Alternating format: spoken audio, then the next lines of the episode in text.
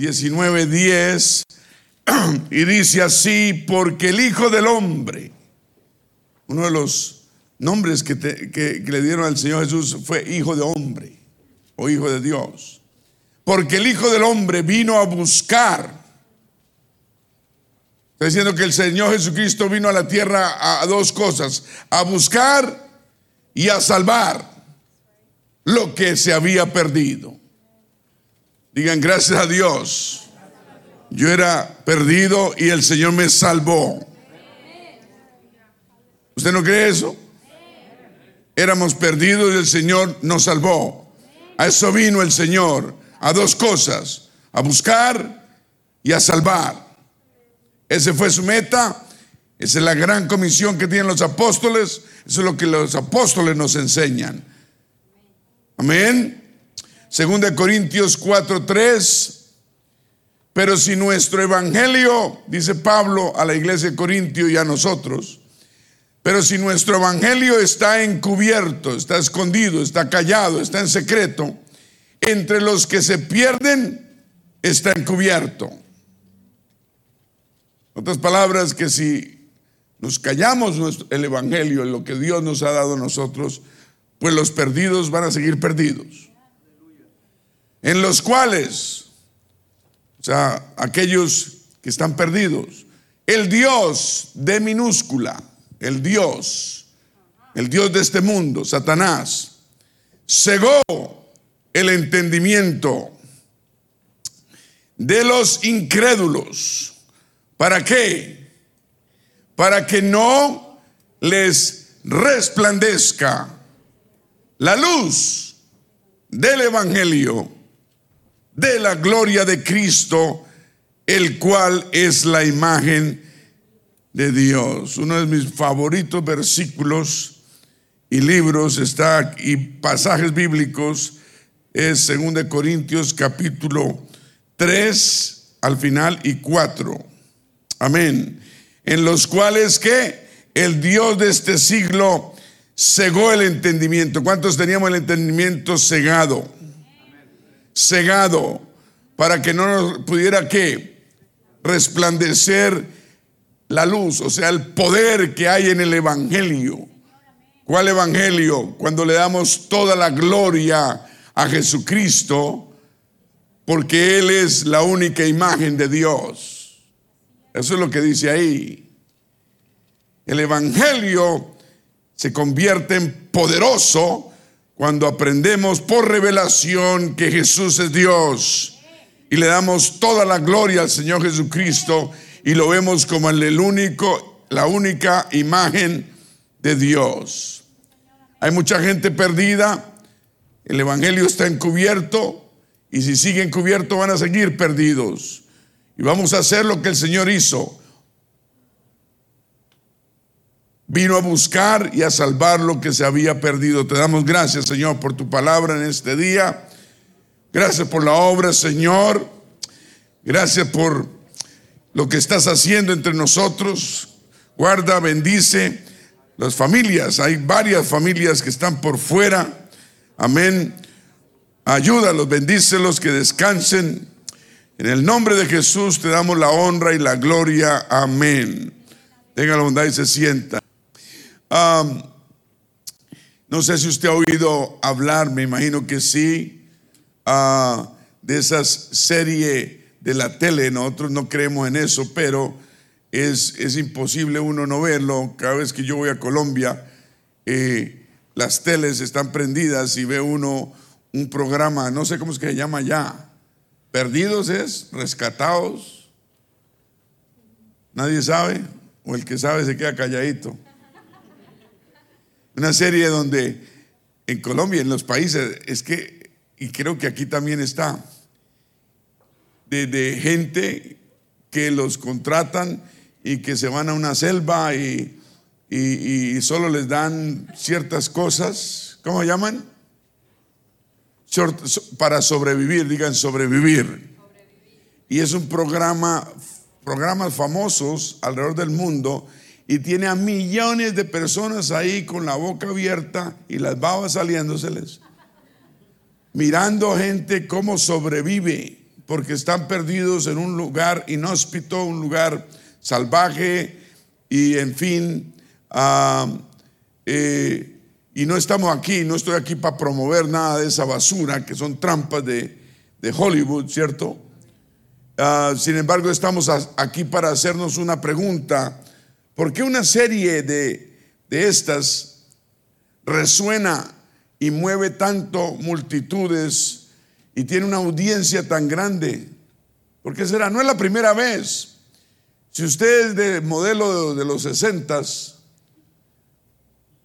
o, o setentas, usted se acuerda tal vez cuando era pequeño de la familia Robinson. No, nadie. Nadie. Eh, o perdidos en el espacio. ¿No era, era perdido en el espacio? La familia Robinson era una familia suiza. Papá, mamá y como dos hijitos ¿Esa era otra? Ah, bueno. Pero muy sana. Una cosa bien sana. Y como era perdido en el espacio, uno, en esa época el espacio para uno era, porque uno creía que en el año 2000 íbamos a volar. Los aviones ya no estaban en la tierra, sino volaban todos. Los, los carros, perdón. Ah, eso, eso. Gracias a Dios no me, mantiene en la tierra y no en la luna. La, isla de Gilligan, ¿sí? ¿Alguien oyó la isla de Gilligan? hermano, es, un programa de los 60 y tal vez 50 Isla de Gilligan. Eh, cosas impactan, impactan los naufragios. Hubo una película también, el, naufragio, no sé cómo llamaba, o el Titanic están perdidos, que hay que rescatarlos, ¿no? Siempre ha habido cierta fascinación en ese escenario donde personas quedan varadas en algún lugar sin tener la culpa y que no pueden salir, perdidos en un lugar donde el entorno está lleno de peligro e incertidumbre. Son cosas que le llaman la atención al mundo entero perdidos en un lugar en que independientemente de quiénes sean los demás, todos los días están preocupados por hacer dos cosas y dos cosas solamente. Tengo que sobrevivir y tengo que encontrar la manera de ser rescatado. Eso fascina porque el mundo entero tiene ese problema, está perdido y no sabe cómo salvarse.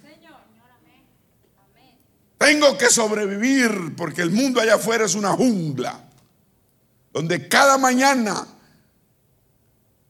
una, una, una, un cordero, una sierva se levanta y lo primero que abre los ojos dice, piense, dice, otro día. Hoy tengo que correr más rápido que el león más veloz. Y al mismo tiempo se despierta un león y abre los ojos y dice, hoy tengo que ser capaz de correr más rápido que, que la sierva más despaciosa para poder comer. Así es la jungla del mundo allá afuera. Esa fue la jungla donde el Señor nos ha sacado. Donde todo era competencia, donde, donde, donde no hay carácter, no hay nada. Pero gracias a Dios que el Señor nos puso en un lugar maravilloso bajo su cuidado perfecto.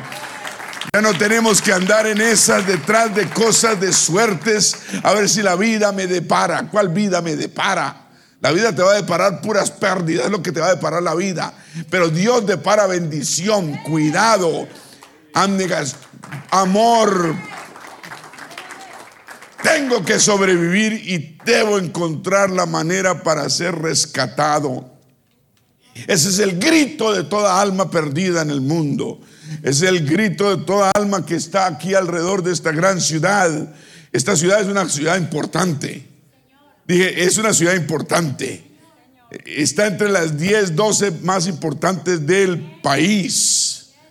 Amén. En cuanto y, crecimiento e importancia, y cada vez va a ser más grande e importante esta ciudad. Aquí hay desarrollo, aquí, pero es una cosa exagerada. Usted ve cómo está creciendo la ciudad de una manera increíble, todo el mundo está llamando. Si usted eh, tiene una casita, lo están llamando todos los días diciendo que si la vende. De todas partes lo llaman a uno de, todas partes del país y de aquí mismo. Y, que si vende, que si vende, que si vende, que si vende. Porque saben que si usted vende, en dos días pueden revender esa casa ganando de 20, 40, 50 mil dólares o guardar esa propiedad y esa propiedad va a subir y a subir porque el futuro de esta ciudad es increíble. Amén. Yo siempre quise estar en una ciudad así. Siempre donde yo vivía iba para abajo. Pero siempre nos toca el día, ¿cierto? Eh, eh, eso lo llaman TV reality. Pero eso, eso no es más que un oxímoron. ¿Qué es eso? Es una contradicción. TV, reality. La TV no tiene nada de reality. La TV no tiene, la televisión no tiene nada de realidad, pura fantasía. Los que están ahí les pagan por ser actores. Es increíble que un actor viejo de esos de 80 años que ha hecho 80 películas y usted, y siempre que hace una película, ¿no? De todos los clases, la gente le sigue creyendo. Y uno sabe que es un actor. Y uno sigue creyendo.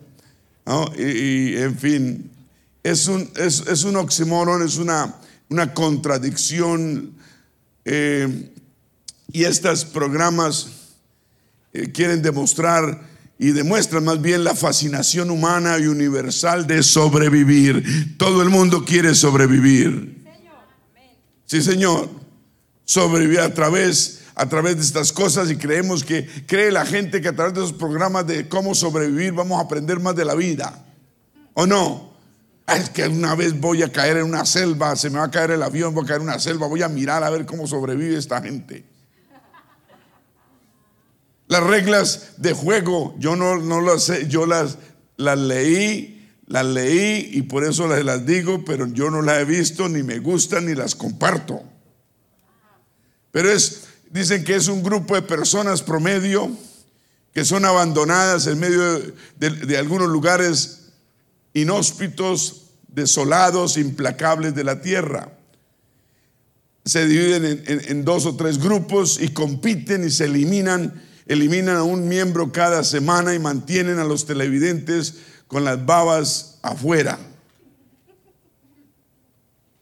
y expulsan los que no sirven, los que no hacen, no logran algo, los expulsan, los sacan del programa o de lo que sea, o de la isla. Y, el eslogan de ellos es sálvese quien pueda. Así vivíamos nosotros, así vivía yo. A mí me criaron así, lo crían a uno así, sálvese quien pueda. Esto es una jungla, esto es una selva. Hay leones y se lo quieren comer. Espabile, abre los ojos, avíspese. Y en verdad tenemos que avisparnos y espabilar y abrir los ojos. Si tenemos hijos dormidos hay que, hay que despertarlos porque esto está terrible. Amén. Primeramente tenemos que, conocer al Señor y, que, no tenemos que vivir más en ese mundo inhóspito de, situaciones. Ya no tenemos que vivir más a la deriva ni a la suerte, entre comillas, porque no existe. ¿Me está escuchando? Pero tenemos la oportunidad de venir al Señor y estar en sus manos y estar bajo su cuidado, porque Él cuida de nosotros. Dije, Él cuida de nosotros. Aleluya. Antes no nos salían bien las cosas con el Señor, las cosas salen bien. Y si a veces salen mal, Él las endereza. Dije, Él las endereza. Y en estos, en estos juegos que hacen en la tele para llamar multitudes y ganar ratings y ganar dinero, eh, hay, cambia la confianza, se traicionan los jugadores y mantienen a los espectadores hablando y discutiendo durante la semana. Y, y los juegos que hacen son simples pero crueles al mismo tiempo, se burlan, es jugar y el tema central es sobrevivir. Igual es la vida. Estamos compitiendo, ¿o no? Allá afuera, difícil. Aleluya. Ah, y hay otra cantidad de cosas. Eh, hay otros, dicen que hay otro, no sé cuál es, ni sé de dónde está, pero leí que hay uno que es el vuelo, se llama Lost, perdido. el vuelo, un vuelo de, de, una, un avión, creo que es el 815, que supuestamente perdió y se rompió en pleno vuelo y se estrelló en una isla del Pacífico y ah, los sobrevivientes se ven obligados a entrar en un círculo vicioso de supervivencia contra el clima, la dureza del terreno. Eh, encuentra una isla con secretos misteriosos y peligrosos. Qué, increíble que la gente más le cree a un programa de la tele que a las cosas de Dios. Y usted ve la gente ensimismada viendo estos programas que solo son fantasía. Y uno va y les habla de la palabra de Dios, que es una realidad. Porque esta Biblia es el periódico de ayer, lo que pasó ayer, lo que está pasando hoy y lo que pasará mañana y en el futuro. Aquí está.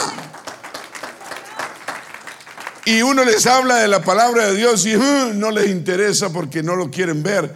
Pero pero, pero sí, sí creen más esta, esta gente, ¿no? Y, gente que entra en pánico, amén. Y, y, en fin, el punto es que a veces nos sentimos abandonados y solos y, y desesperados, desesperanzados y queremos que alguien venga a rescatarnos. Amén.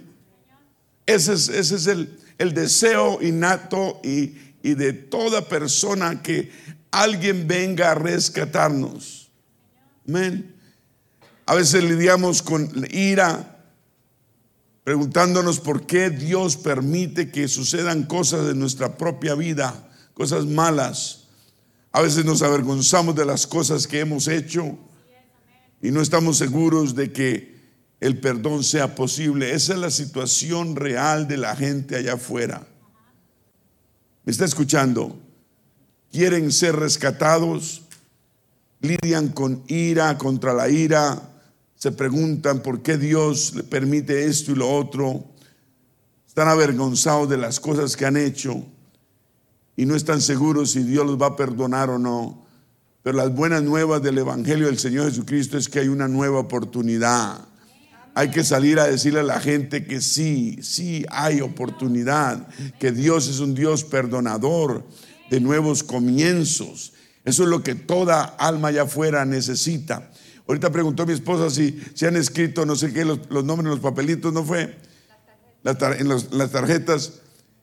Nos da temor. ¿Por qué? Porque ellos no necesitan de Dios. Claro que necesitan de Dios. Así como nosotros necesitamos de Dios y lo negábamos o no lo negábamos. Ah, ya estoy bien, ¿cómo estás? I'm okay, I'm okay. I'm okay. Y por dentro estamos que nos moríamos. Y que alguien le habló una palabra de Dios y uno abrió los ojos y el corazón y dijo, uy, que alguien me rescate de esta isla salvaje. Estoy cansado de correr, que alguien y cuando uno les, les, habla del Evangelio y la obra del Señor y lo que Él vino a buscar, lo que se había perdido y a salvar, no solamente a buscar, a salvar lo que se había perdido. Le llega un refrigerio a esta gente en el corazón. ¿Me está escuchando? de saber que no tienen que vivir esa vida ya más así, que ellos pueden volver a casa como el hijo pródigo y pueden eh, descansar en los brazos de su Padre amado que los creó y que les tiene una morada en el cielo y que mientras lleguen a la morada nos va a cuidar, nos va a guardar, nos va a bendecir, nos va a ayudar, nos va a acompañar. ¿Me está escuchando? Hay miedo. La gente se siente perdida y están, y, es la, y es el temor más profundo que hay. ¿Usted ha estado perdido? ¿Usted ha estado perdido? ¿En dónde se perdió? ¿En el baño de su casa? ¿Ha estado perdido? No, yo he estado perdido. Una vez nos fuimos para una conferencia con mi esposa en, en Luisiana y era pleno invierno y estaba nevando.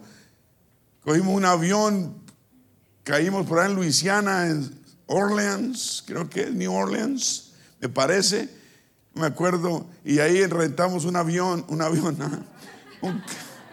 no, compramos un avión.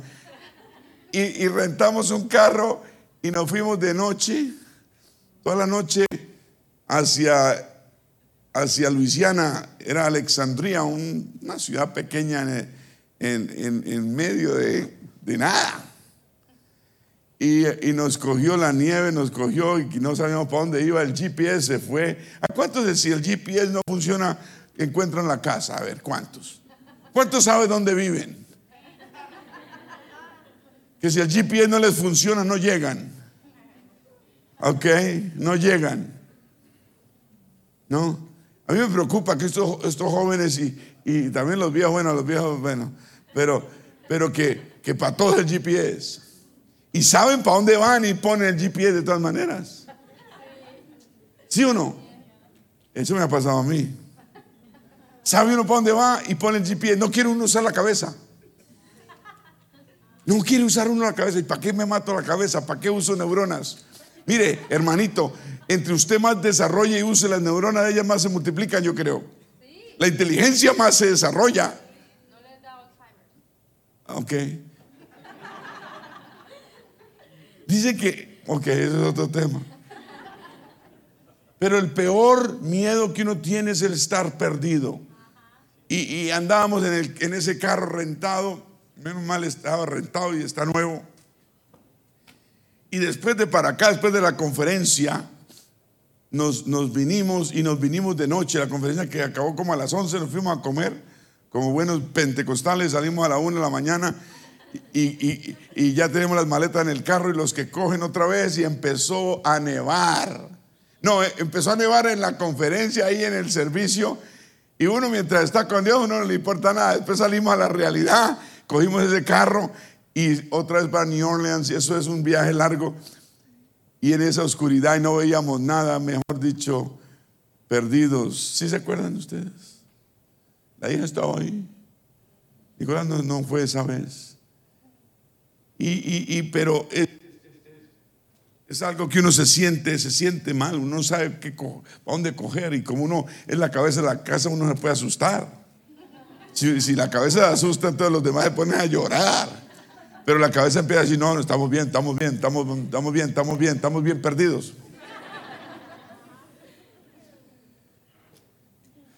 ¿Cuántos dicen amén? Hablamos de, usamos la palabra perdido como un verbo en muchas formas. Él perdió, él perdió sus llaves, ella perdió su trabajo, este perdió esto, perdió lo otro, perdió el temperamento, perdieron el partido de fútbol, perdimos el contrato, no nos lo dieron, pero la usamos también como un adjetivo para describir lo que significa algo como el niño está perdido, o el bolígrafo está perdido, o, la juventud está perdida, o el arte está perdido, la expedición perdida, ¿no? una oportunidad perdida, o la batalla está perdida, o perdido en sus pensamientos, alguien que está distraído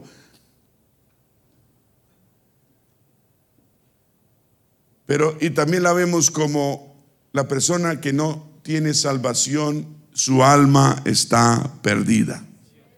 Y eso es lo más importante. Una persona que no tiene salvación, su alma está perdida.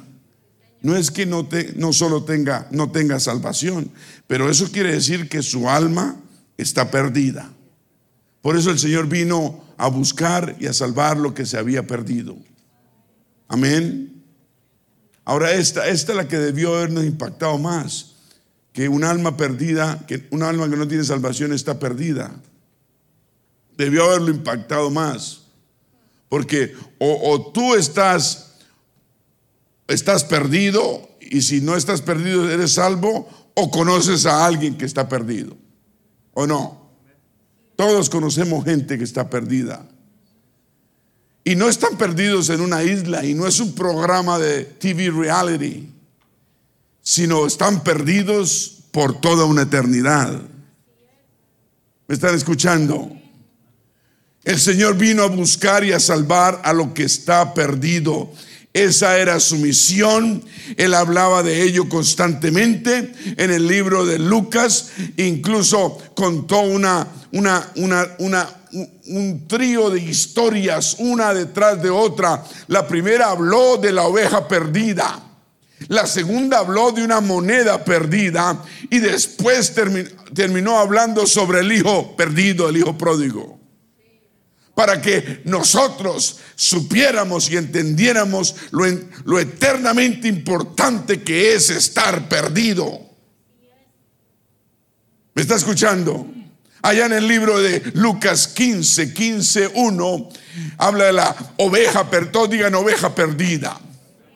Dice, se acercaban a Jesús todos los publicanos y pecadores para oírle.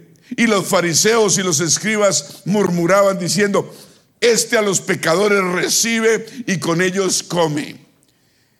¿Me está escuchando? Uno no comparte el pecado de los pecadores, pero con ellos puede compartir comida. Uno les está diciendo que la vida que llevan es una vida ok. No, Mientras uno come, dice, uno dice, uno le está evangelizando. Uno no, me está escuchando. Pero si el Señor comía con los pecadores, ¿por qué uno no? Y eso es lo que los fariseos murmuraban diciendo y lo criticaban al Señor. Dice, este a los pecadores recibe y con ellos come. Pero él, tenía algo en mira, ganárselos. Cuando usted coma con un pecador, su única mira debe ser ganárselo. No tenga amistades con un pecador a menos que sea para ganárselo. ¿Me está escuchando? No comparta lo que ellos hagan, ni le diga que sí, ni apruebe en, en, el pecado en que están, aunque usted sabe que está mal, no lo comparta. Aunque, aunque si usted le dice algo, va y usted pierde algo de esa persona, no importa. Usted está poniendo a Dios primero. Le está diciendo a alguien que usted siente suficiente para decirle la verdad en la cara, porque lo ama. Usted no ama a una persona que está mal, está perdida, va camino a, la muerte eterna y, y usted se queda callado.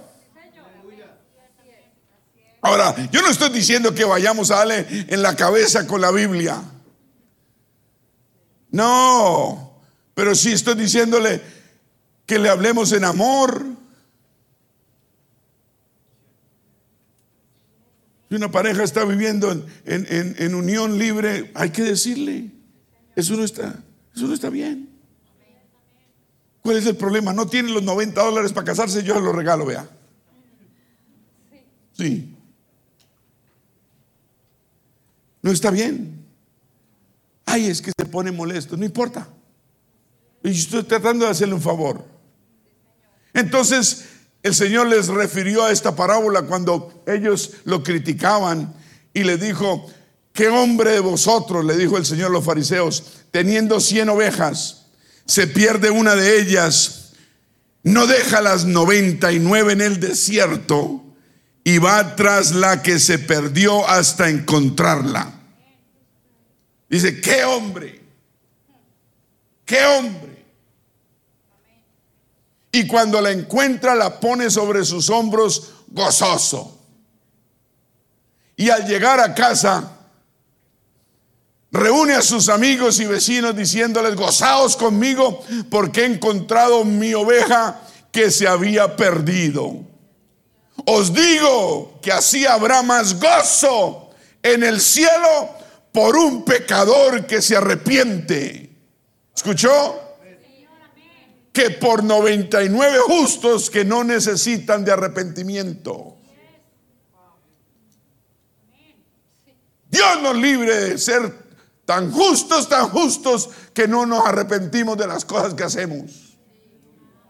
Tenemos que ser, tener un corazón y un, un espíritu sensiblemente suficiente para arrepentirnos y pedir perdón a Dios.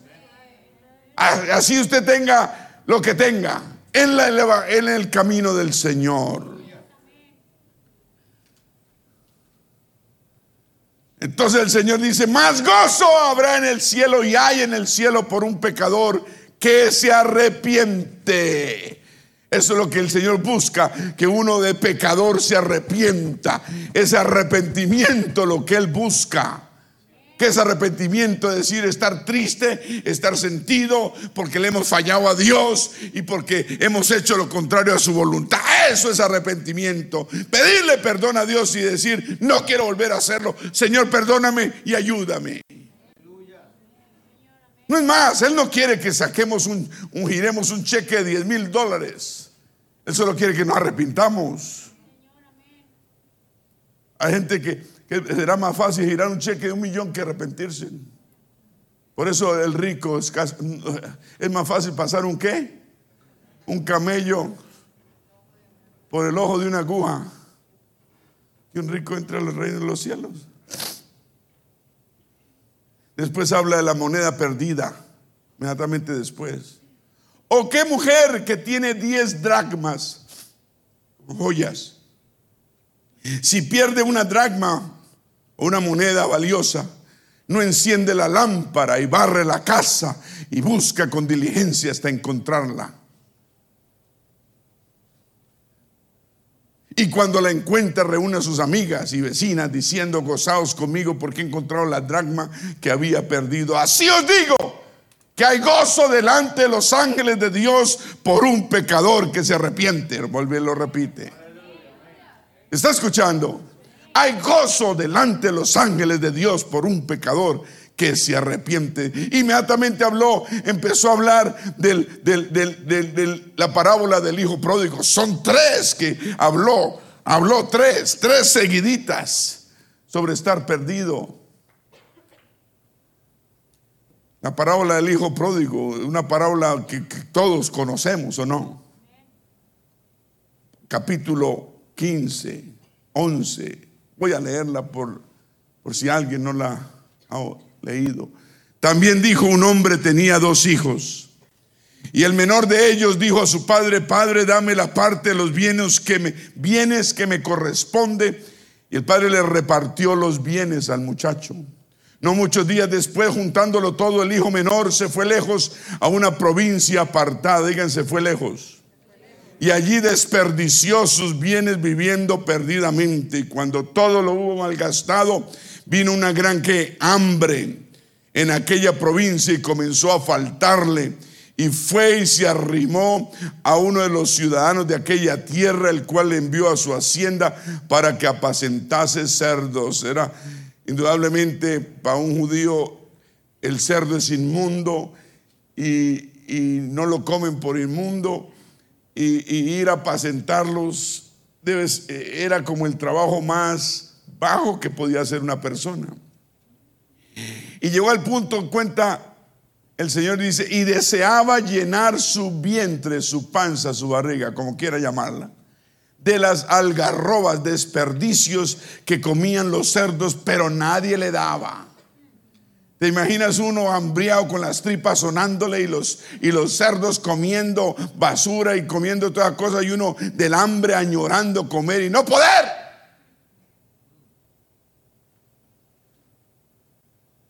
Y volviendo en sí, digan, volviendo en sí, dijo, ¿cuántos jornaleros, trabajadores en casa de mi padre tienen abundancia de pan? Y yo aquí perezco de hambre. Qué lindo volver en sí, qué lindo cuando nosotros dijimos, wow, ¿qué me pasa a mí? ¿A dónde caí? ¿Qué, qué fondo he tocado? Amén. ¿A dónde he llegado por mi intransigencia, por mi inmadurez, por mi falta de civilización, por mi falta de conocimiento, de carácter? Hasta aquí he llegado. ¡Qué tristeza! Pero gracias a Dios por ese día cuando volvimos en sí. Si usted no ha vuelto en sí, yo lo invito para que vuelva en sí. Quiere decir, yo lo invito para que diga, wow, yo no, yo no voy a caer más, más, más al fondo. Y volviendo en sí, reconoció que lo que había perdido. Y no solo reconoció, sino tomó una determinación. Dijo, me levantaré e iré a mi padre y le diré, Padre, pecado contra el cielo y contra ti. Ya no, digan arrepentimiento, digan perdón, digan restauración, digan humildad. Todo eso necesitamos. Un verdadero arrepentimiento trae todo eso. A veces nos arrepentimos con orgullo, eso no funciona. El, el, único arrepentimiento que funciona es con humildad y con el corazón en la mano. Un corazón contrito y humillado, Dios no rechaza. Me levantaré e iré a mi padre y le diré, Padre, he pecado contra el cielo y contra ti. Ya no soy digno de ser llamado tu hijo. Hazme, hazme como uno de tus jornaleros. Yo no quiero la misma posición, pero una posición más baja, no importa, ahí estaré bien, porque yo he pecado, yo me merezco el castigo. Yo tengo verdadero, el que se arrepiente de verdad, lo que, lo que le den está bien. Hay gente que se arrepiente y sigue levantando el dedo y diciendo, no, pero yo me merezco esto y me merezco lo otro.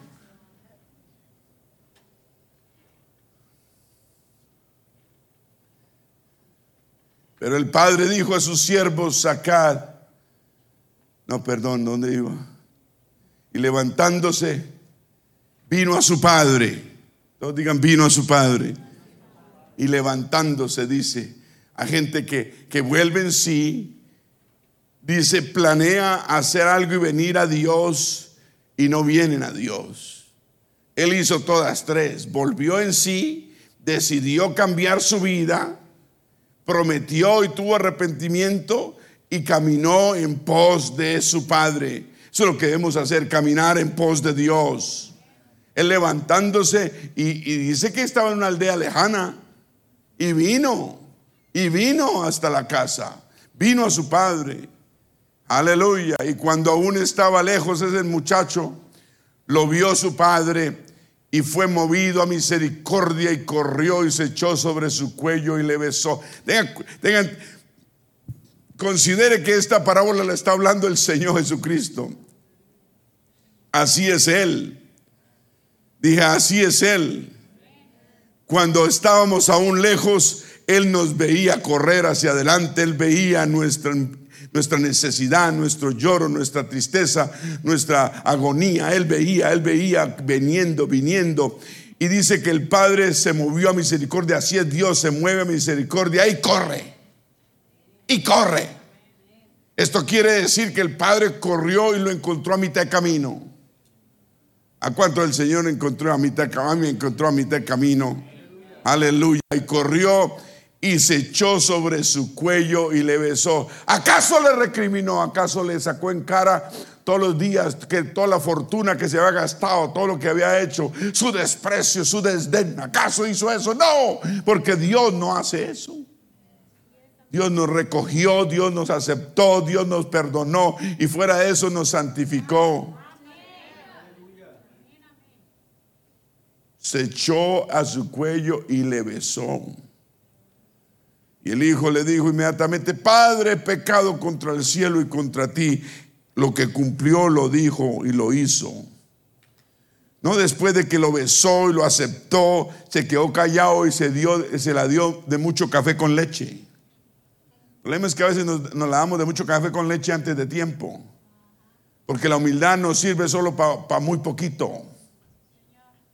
Oiga, oiga, después de que lo aceptó, lo abrazó, lo encontró a mitad de camino, él cumplió lo que le había prometido. ¿Me está escuchando? He pecado contra el cielo y contra ti. Ya no soy digno de ser llamado tu hijo. Hazme como a uno de tu jornada. Hubiera dicho, uy, me besó, uy, me abrazó, uy, papá, ay, qué bueno verte. Entonces, ¿cuál es la camita en que yo estaba durmiendo antes? ¿El cuartico todavía me lo tiene listo? ¿O la habitación? No. Hazme como uno de tus jornaleros. Y levantándose,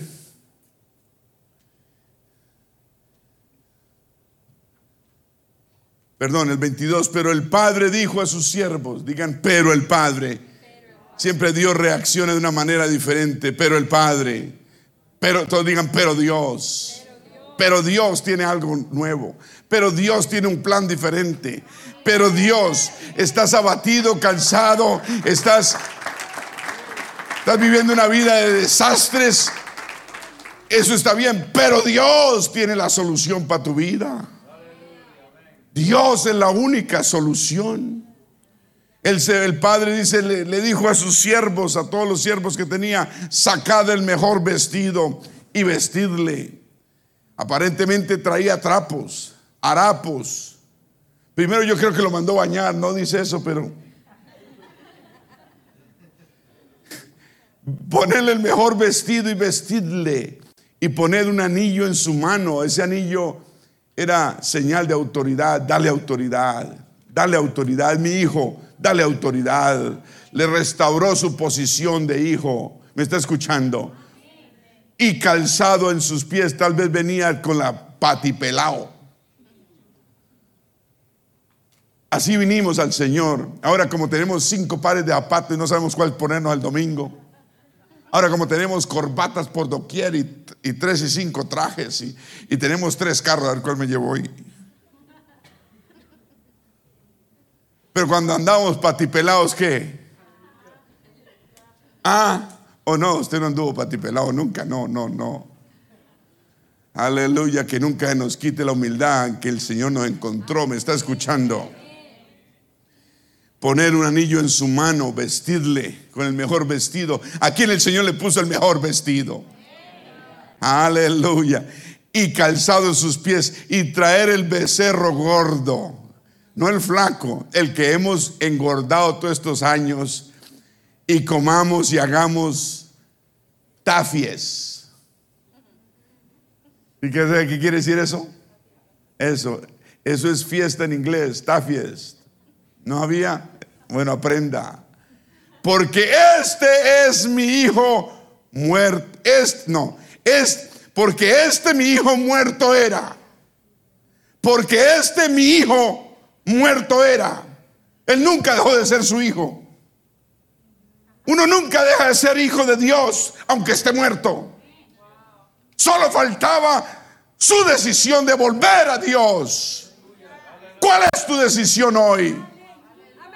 ¿Qué tan fácil es salir a ese mundo, enfrentar un mundo inclemente, un desierto, una selva, donde si no corres más rápido que el león más, más veloz te van a comer vivo?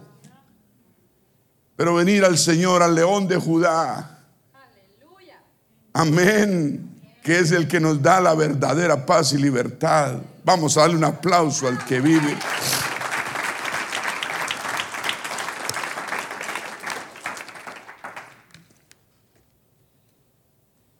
tápela, decía mi abuelita, tápela.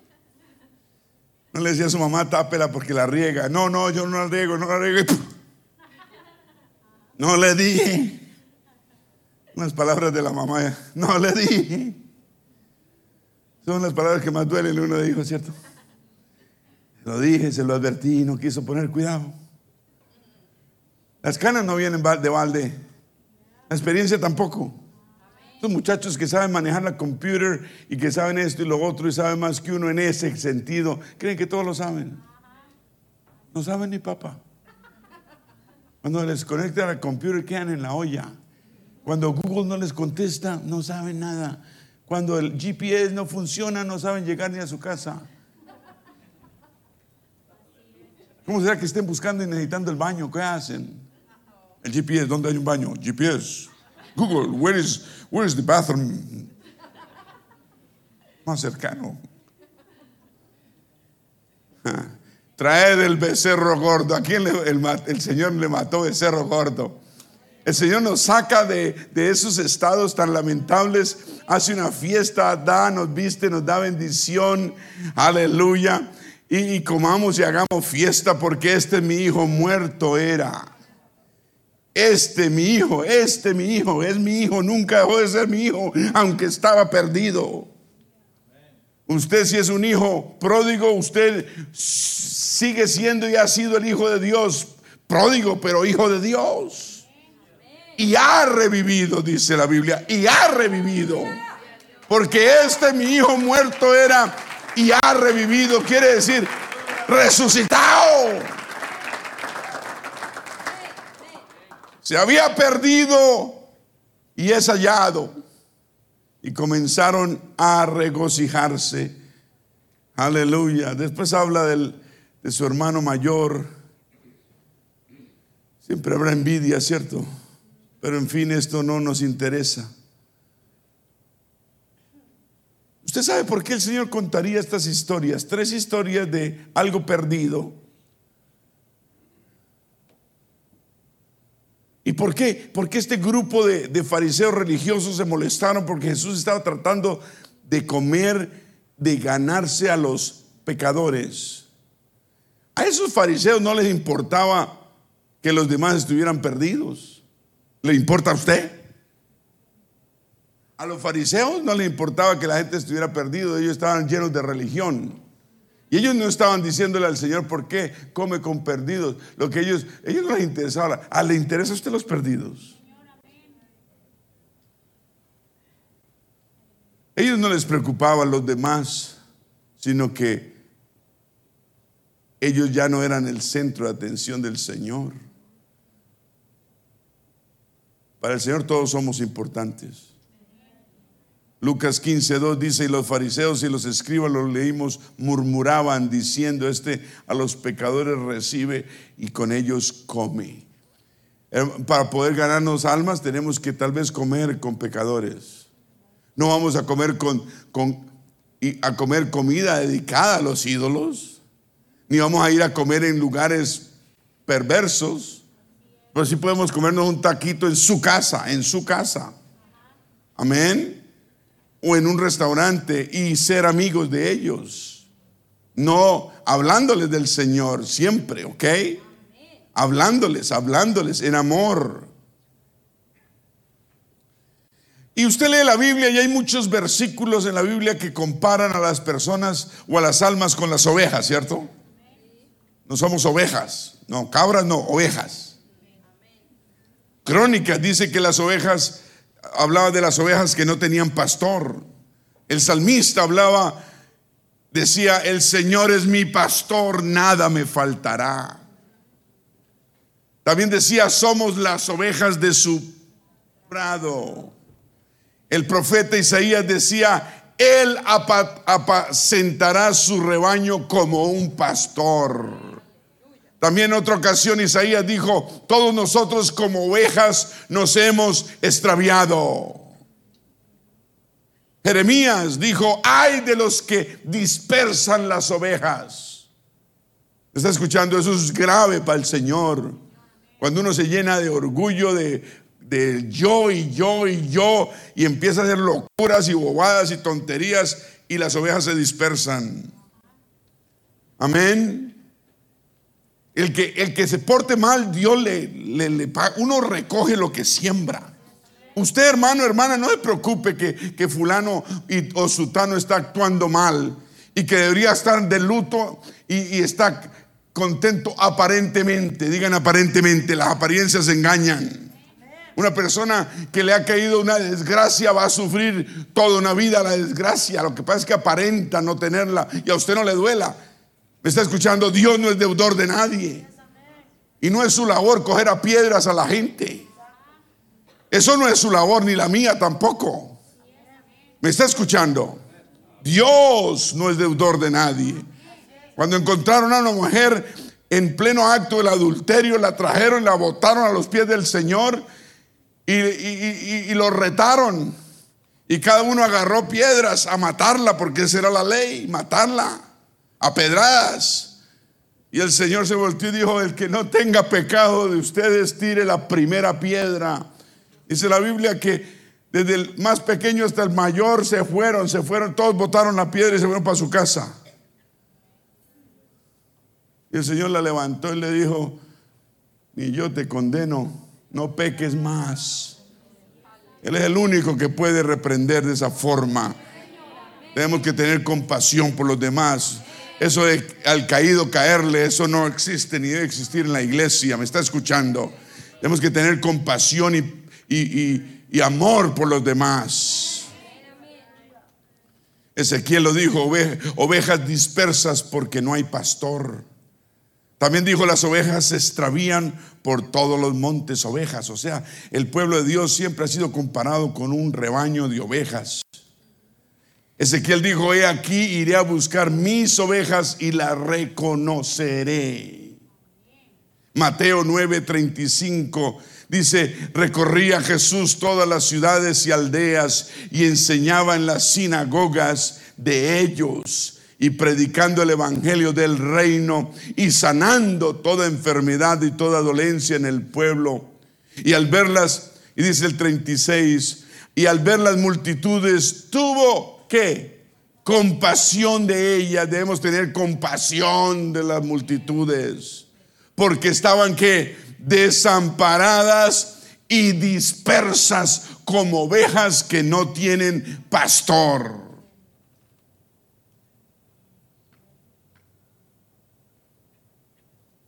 Juan 10, 11 dijo, yo soy el buen pastor y el buen pastor da su vida por las ovejas. Una oveja es dócil. Amén. Una oveja es enseñable, guiable. Nosotros éramos, como dijo Primera de Pedro 2.25, porque nosotros éramos como ovejas descarriadas, ¿o no? pero ahora habéis, habéis vuelto al pastor y obispo de vuestras almas. ¿Cuántos dicen, ve?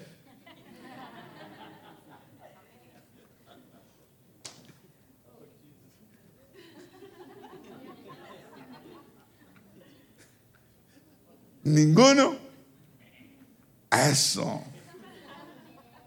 Otro.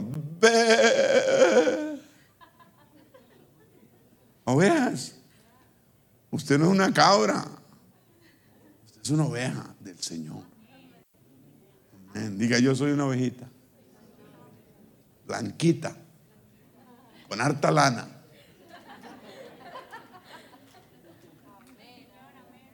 Por la gracia y la gloria y la bendición de Dios.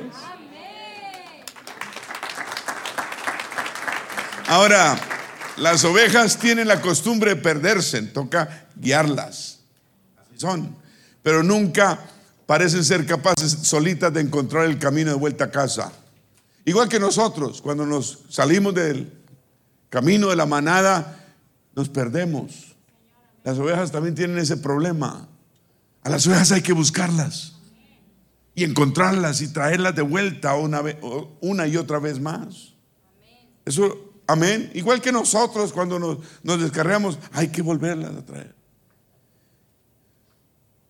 Amén. Si hay una oveja que sigue volviendo y se sigue descarriando y se sigue volviendo, hay que seguirla aceptando. Que no llegue esa actitud de, ¡ay! Esa ya sabe, o esa ya sabe. ¿Quiénes somos nosotros? ¿Qué tal que nosotros estuviéramos en, en los zapatos de esa persona? ¿Será que nos gustaría que nos trataran feo y mal? Despreciado. No. Aleluya. La regla de oro, digan regla de oro. Es no le haga a los demás lo que no quieren que te hagan a ti. Siempre va a hacer algo. Pregúntate, ¿será que eso me gustaría que me lo hicieran a mí? Y verá que el Espíritu Santo va a decir, no, no lo hagas y no lo vas a hacer. ¿Cuántos dicen gloria a Dios?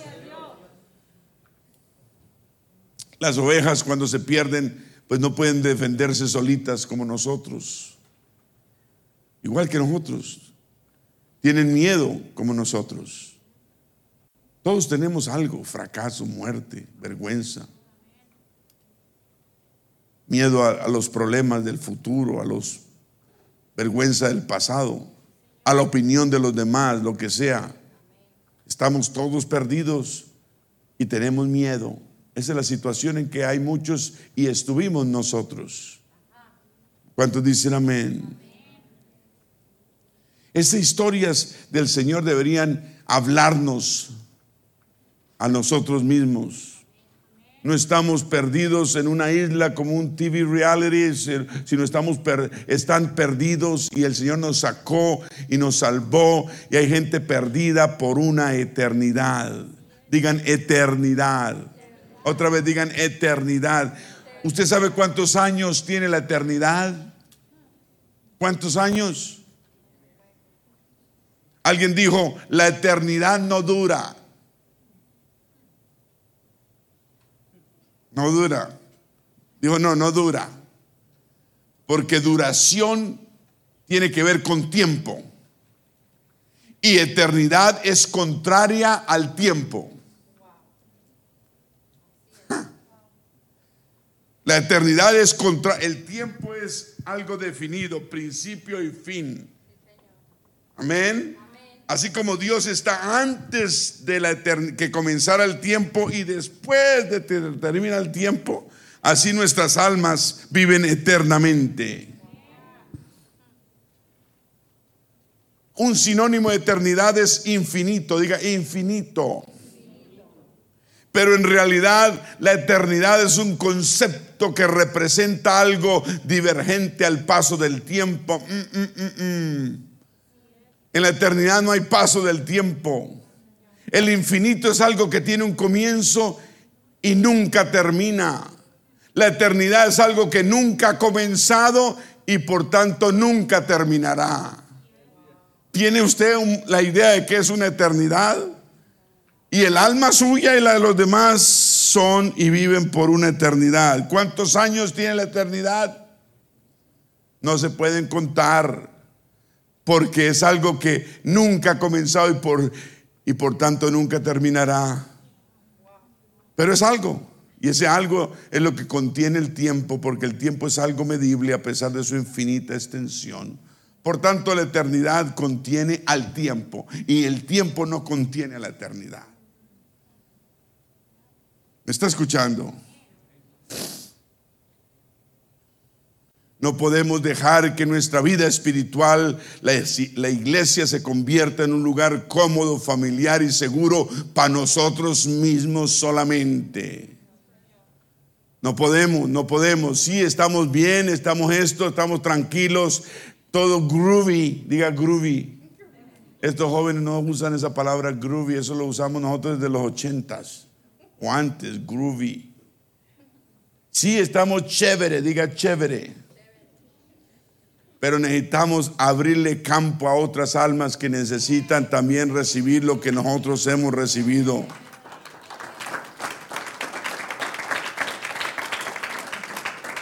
A veces llegamos a pensar que esta es la, culminación de todo nuestro trabajo, mantenernos cómodos, satisfacer nuestras necesidades y protegernos de todo daño. Necesitamos crecer, madurar. Me está escuchando, a veces no queremos almas nuevas porque van a traer problemas. Las ovejas nuevas traen problemas porque vienen razadas con cabras. Pero esa cabra se va, así como usted vino enrasada de cabra, enrasado de cabra, eso se fue. Ya los cachos se molieron, ya no tiene cachos, usted tiene solamente orejitas. ¿Cuántos cachones habían aquí? Parecían toros, Aleluya. Digan compasión, tenemos que tener compasión. Hagámosle campo a los demás. Yo sé que, que, que, que, alguien diferente, alguien diferente va en una fiesta, pues va a hacer la diferencia, pero, pero cuando uno tiene compasión, uno, uno le hace campo, uno se, se sacrifica. Así como la gente le hizo campo a usted cuando usted llegó, así como la gente me hizo campo a mí cuando yo llegué a los pies del Señor. Yo llegué a una iglesia donde eran puros gringos, gringos. No había ni uno hispano, no había ni que no fuera de otro país, yo creo. Y eran lo menos unos mil, dos mil personas. Y yo era, yo era un extranjero y era, y era, y no convertido. Y traía cachos. Y la gente no me hacía el quite que este me va a cornear, este me va, a enterrar los cachos. La gente me ven con nosotros, te invitamos y me invitaban a fiestas. Yo decía, ¿y estas son las fiestas de ellos? Pero después entendí, esto es un mundo mejor, esto es una, esto es verdaderamente, hay paz aquí. Aunque al principio iba a comer donas y café, lo confieso. la iglesia, el servicio era a las 10 de la mañana y yo a las 9 estaba despertándome, nueve y media. Y yo pensaba, lo primero que pensaba eran las donas y el café.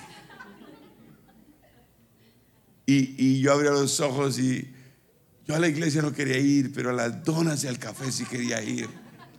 Y me arreglaba y me iba.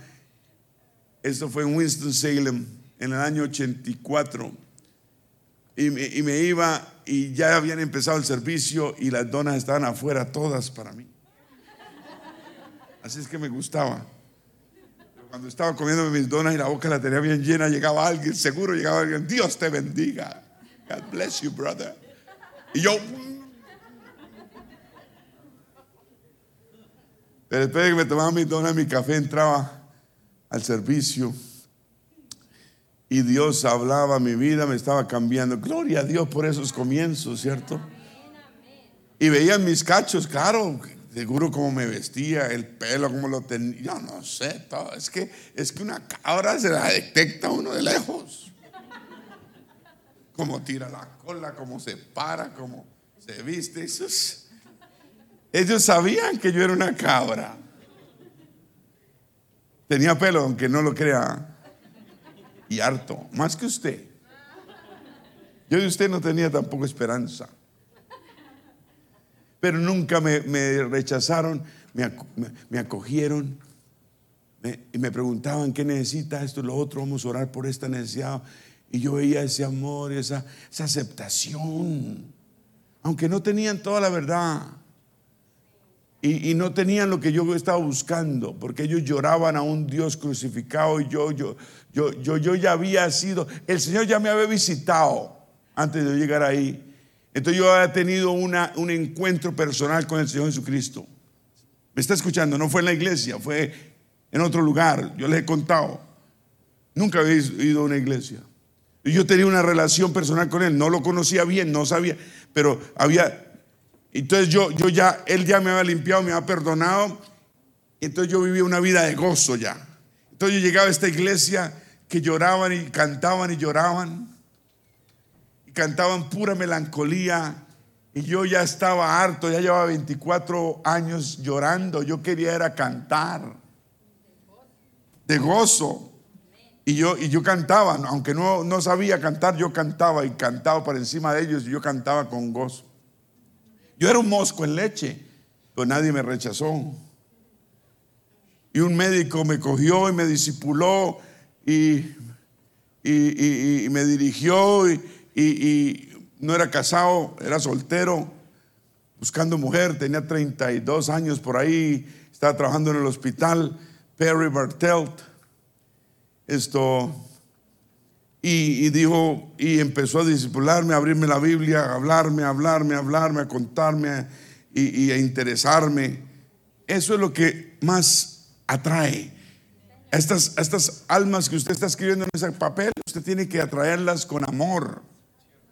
no espere que aquí hay, que aquí hay rayos y centellas. Aquí está el Espíritu Santo, pero una persona en la carne no, no recibe, no, aún si no abre su corazón, ¿cierto? No va a sentir eso, lo que, lo que uno siente. Ellos necesitan romper ese, esa, cadena, ¿cierto? Mientras tanto, el amor que debe irradiar de parte nuestra, las aceptaciones, es la que lo debe atraer. Amén. Hasta que el Señor haga la obra en sus vidas y corazones. Entonces vamos a hacerle campo a los demás. Aquí hay campo para muchos salvos. Dije, aquí hay campo. La misma compasión que el Señor lo llevó a rescatarnos a nosotros, va a rescatar a otros porque Él está lleno de compasión. Su atención siempre está constantemente eh, atenta a los estridentes gritos de auxilio que los perdidos están gritando. Ellos gritan gritos, valga la redundancia, de auxilio, como hicimos nosotros, que mientras estamos en silencio gritábamos que alguien, alguien, rescáteme alguien, estoy sobreviviendo, alguien, sáqueme de aquí.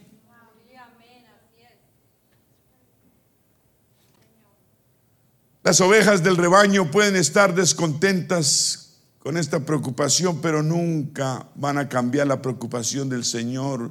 Usted nunca se descontente, hágale paso. Si viene un invitado y le quita su puesto, usted siéntese aquí en la, en la escalera. ¿Me está escuchando? Un alma vale más que su famoso puesto.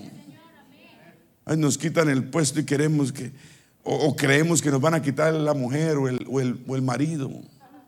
Reprendamos ese espíritu. Tenemos que tener un espíritu y un carácter de Dios. ¿En quien confiamos? ¿Cuántos dicen gloria a Dios? Hermano, usted, usted, usted, las personas perdidas le importan a Dios y deben importarnos a nosotros. Él le dijo a, los, a los apóstoles, sí, yo os envío como ovejas en medio de lobos. Sed pues prudentes como serpientes y sencillos como palomas. Pero la prudencia no debe quitarnos la sencillez. A veces somos demasiado prudentes y dejamos de ser sencillos. La sencillez viene con amor. ¿Me está escuchando? El amor todo lo puede.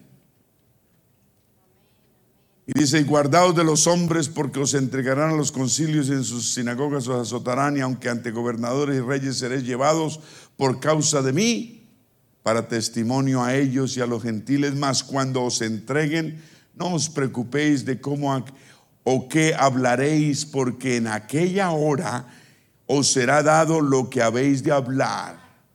Dios le da a uno lo que ha de hablar. Nos da, nos da miedo hablarle a la gente porque ¿qué me van a preguntar? Yo no sé qué decir. Dios le va a dar que hablar, mi hermano, hermana. Además, ¿Qué es lo que usted está tratando de proteger su, su, su importancia, su imagen? Debemos proteger la imagen de Dios. Dice, porque no sois vosotros los que habláis, sino el Espíritu de vuestro Padre que habla en vosotros. Es el Espíritu Santo el que habla en nosotros. ¿Cuántos dicen gloria a Dios? Aleluya. Y les dijo, id por todo el mundo y predicad el Evangelio a toda criatura. A veces nos podemos escoger a quién le hablamos y a quién no. ¿O no? Y ya prejuzgamos, este que va a pegar, este no pega ni en el infierno, este no. No, este. Vea, hemos visto la gente más y son los que más alaban hoy día. Dios hace obras increíbles. No prejuzguemos. Esos nombres no pueden ser prejuzgados. Mejor ore al Señor. Pon, si el Señor le pone a alguien, póngalo, escríbalo, créalo, créalo, créalo.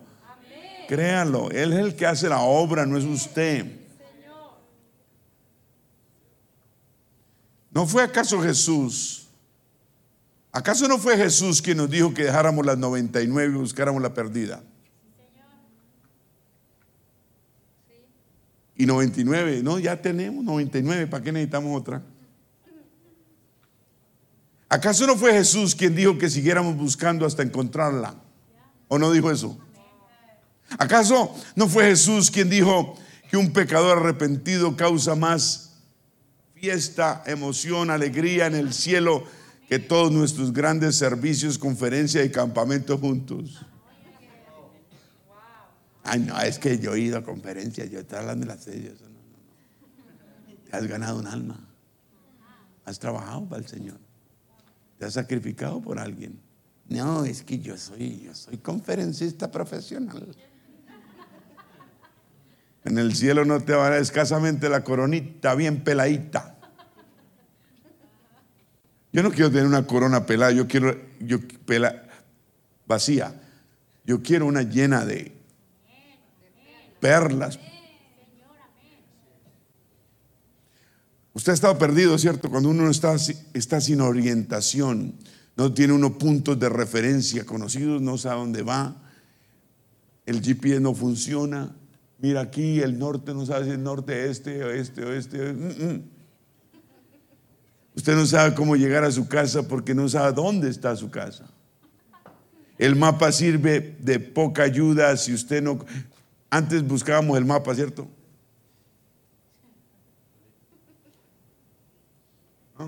A mí me tocó usar el mapa. Muchas veces en el carro, mientras manejaba, confieso. Eso es pecado. Y si uno no sabe dónde está, ¿cómo hace para dónde va? Uno necesita saber el punto de partida. Digan el punto de partida. El mapa sirve de poca ayuda si no conoce el punto de partida. Puedes mirar en un mapa y, ver dónde piensas que estás y a dónde quieres ir, pero hasta que no sepas exactamente dónde estás, no puedes llegar a donde necesitas llegar. Pero cuando uno está perdido, la buena noticia es que espiritualmente hablando, la buena noticia es que el punto de partida siempre es el arrepentimiento. Todo el mundo quiere empezar allá, más allá, más acá, más acá, no, no. Pero con Dios solo se comienza de una forma y es a través del arrepentimiento. Ese es el único punto de partida.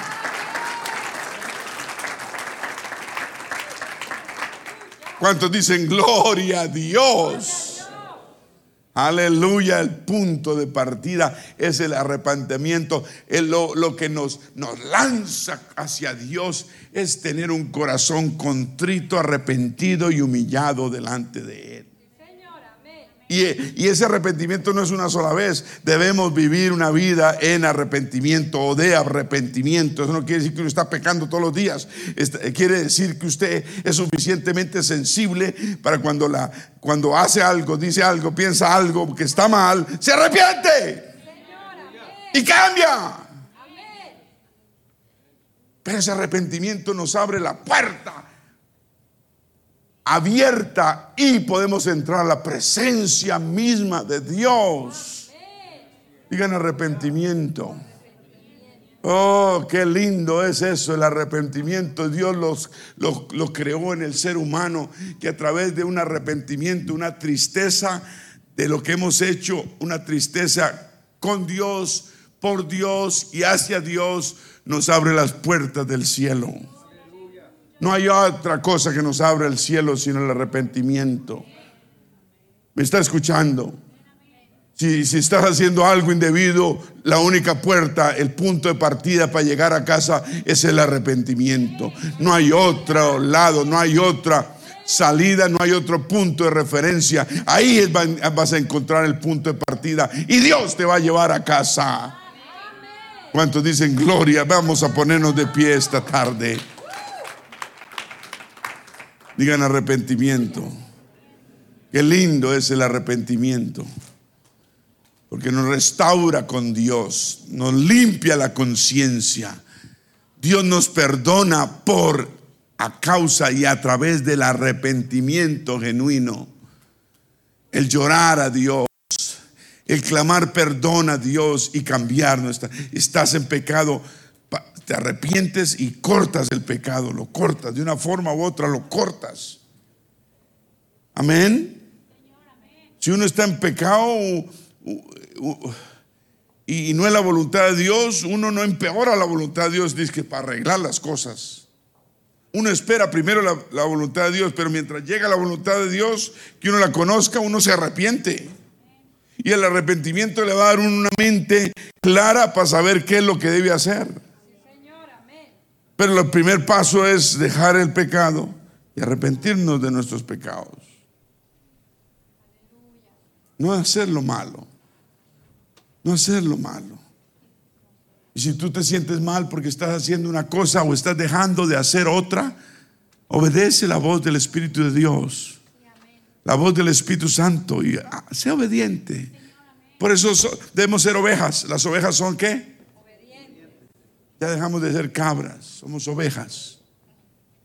Las ovejas oyen la voz de su pastor, le siguen, se dejan dirigir, andan en manada. No nos apartemos, no nos abramos.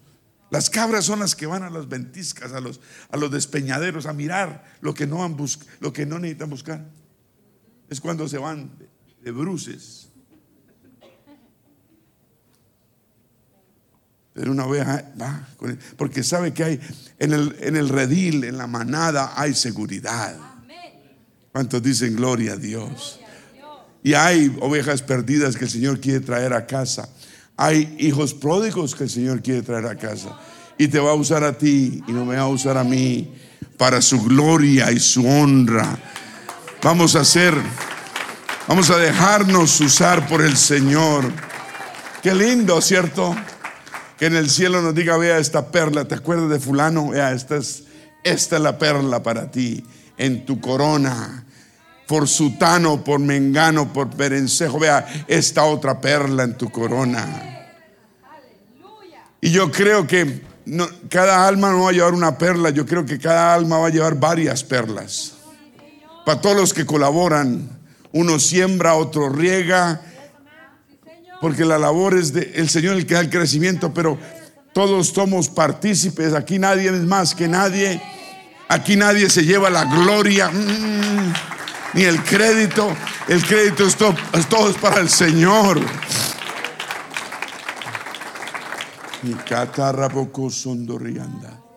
Alabado sea su nombre. Preparémonos para, para el evangelismo, sigamos trabajando, siga. Yo sé que es difícil, pero haga un esfuerzo, un esfuerzo más grande el que está haciendo. No, no, no, solo trate de, traer a la iglesia a los que siempre ha tratado de traer. No, trate tal vez con ellos, pero trate con otros. Otros. No es la voluntad tuya ni mía, es la voluntad de Dios la que hay que seguir. Dios va a usarnos. Los tiempos están duros, pero entre más duros están los tiempos, Dios se va a manifestar de una forma poderosa. Queremos bendición. La mejor forma de tener bendición es sacar tiempo para los demás. Dejar de salir de nosotros mismos y pensar en los demás. Por eso esa profesión en medicina, en, en, todo lo que es de medicina, es tan, tan respetada porque son personas que entregan su vida para la salud de los demás. Así nosotros como hijos debemos salir de nosotros y, entregar tiempo y lo que sea por que, para que el Señor salve más almas. Yo quiero hacer un llamado general aquí a la iglesia, aquí al altar, a la iglesia. Acerquémonos a este altar, Señor, danos más carga. Carga, carga, carga, carga por el perdido. Un alma es eterna, eterna, y, el, y la eternidad no tiene tiempo, no tiene espacio, es, está antes del tiempo y después del tiempo. No hay nada que pueda medir una eternidad, Señor. Tal vez no somos profetas de nuestra propia tierra, salvar a nuestra propia familia, tal vez no, pero si salvamos, ayudamos a salvar a otros, Dios se va a encargar de nuestra propia familia. Yo lo creo, dije, yo lo creo. Yo lo creo que el Señor tiene misericordia. Gloria a Dios, gloria a Dios. Vamos a cantar todos.